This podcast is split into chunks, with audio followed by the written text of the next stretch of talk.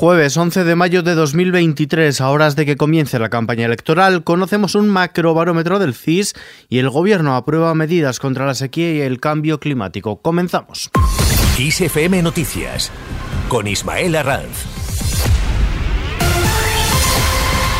¿Qué tal? Ayuso acaricia la mayoría absoluta en la Comunidad de Madrid, de acuerdo al macrobarómetro que ha publicado el CIS de cara a las elecciones municipales y autonómicas del próximo 28 de mayo. Además, el Partido Popular también sería la fuerza más votada tanto en La Rioja como en Cantabria y recuperaría también la primera plaza en la Comunidad Valenciana. Mientras tanto, el Moncloa, la sequía se instala en el sur de Europa y amenaza el campo y el abastecimiento del agua. Europa ha vivido uno de los inviernos más secos y cálidos de las últimas décadas, después de que en 2022 ya se batieran récord de, faltas de lluvias y exceso de calor, una combinación que pone en riesgo a medio continente, que agudiza una sequía que del campo podría extenderse al abastecimiento humano.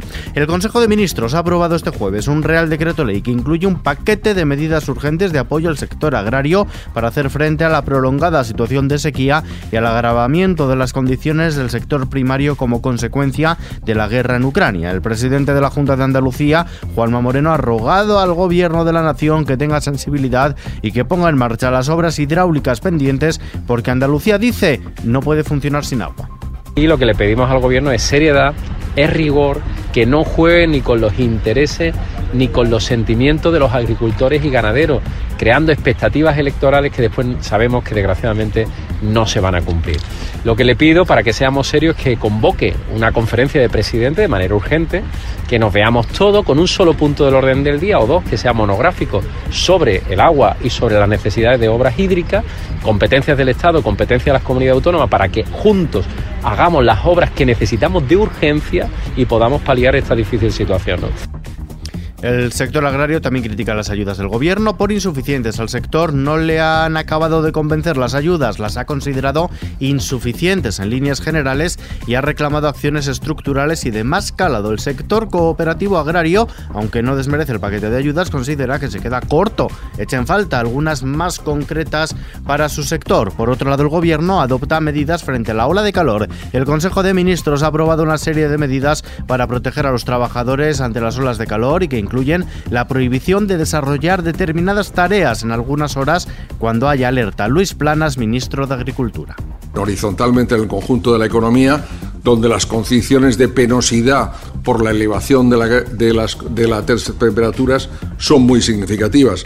Por tanto, lo que hace este decreto es hacer más estrictas las condiciones en relación con este tema y, por tanto, dar una alerta adicional. Por desgracia, eh, padecemos en nuestro país, también en otros países de la cuenca mediterránea, pues de accidentes de trabajo vinculados a las condiciones climáticas. Nueva reprobación a la ministra de Transportes, el Partido Popular, Vox, Ciudadanos y algunos de los socios habituales del gobierno como Esquerra o el PDCAT han juntado sus votos en el Pleno del Congreso para reprobar a la ministra de Transportes, Movilidad y Agenda Urbana, Raquel Sánchez, por su gestión en materia de vivienda. Se trata de la segunda reprobación que la titular de Transportes cosecha en las Cortes Generales, pues este miércoles el Pleno del Senado ha avalado una iniciativa en el el mismo sentido pactada entre Esquerra, Partido Popular Junts y otras formaciones de izquierda, en ese caso por las últimas incidencias en la red de cercanías de Renfe en Cataluña Rodalíes. Cuca Gamarra, secretaria general y portavoz parlamentaria del Partido Popular. Ni tan siquiera Pedro Sánchez ha venido a votar en contra de la reprobación de una de las ministras de su Consejo de Ministros. Sin duda alguna es la consecuencia de una nefasta e ineficaz política de infraestructuras en nuestro país.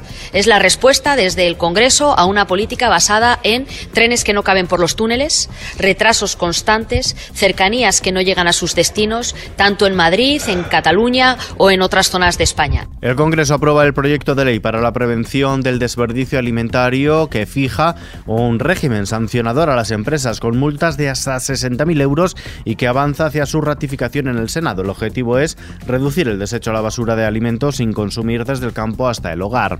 En clave sanitaria, la OMS levanta la emergencia internacional por la viruela símica. Tras 10 meses de alerta, la Organización Mundial de la Salud ha declarado el final de la emergencia internacional por el brote de viruela del mono símica declarada el julio del pasado año ante una enfermedad que ha afectado al menos 87 7.000 personas en 111 países con 140 fallecidos.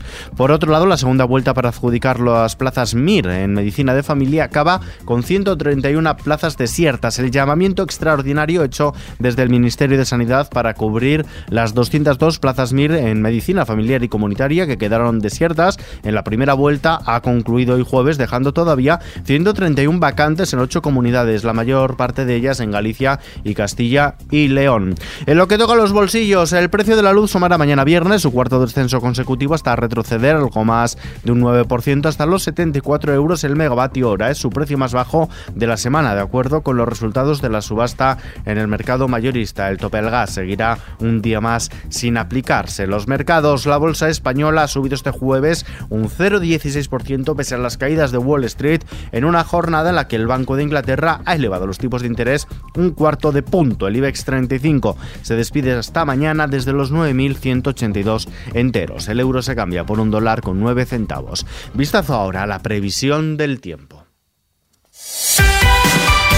Mañana viernes se registrarán lluvias, chubascos y alguna tormenta que pueden ser persistentes en el litoral cantábrico oriental y norte de Navarra. Precipitaciones que podrán ser localmente fuertes en amplias zonas del extremo oriental, peninsular y Baleares, con descenso generalizado de las temperaturas. En el área mediterránea oriental y Baleares tendremos chubascos y tormentas, podrían ser localmente fuertes, principalmente en el noreste de Cataluña, Baleares y zonas interiores de la comunidad valenciana. Y terminamos.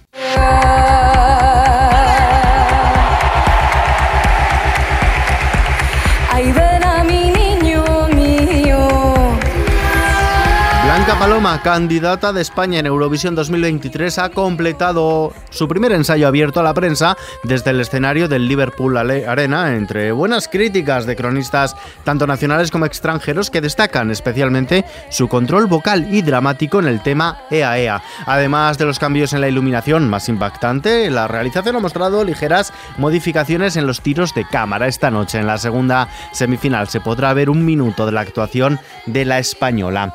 Con el EAEA de Blanca Paloma nos despedimos por hoy, pero recuerden, en primer lugar este sábado a las 10 de la mañana en GTFM, Mil Ramos recordará los temas más destacados de los Eurovisiones más recientes y también adelantará alguno de los temazos que se escucharán el mismo sábado por la noche en Liverpool. Por nuestra parte nada más, información actualizada cada hora en los boletines de XFM y ampliada aquí en nuestro podcast XFM Noticias, dirigido por Julián Garbín, Jorge Galisteo en la realización, un saludo de Ismael Arranz, hasta la próxima. Ay, niño mío, chiquito.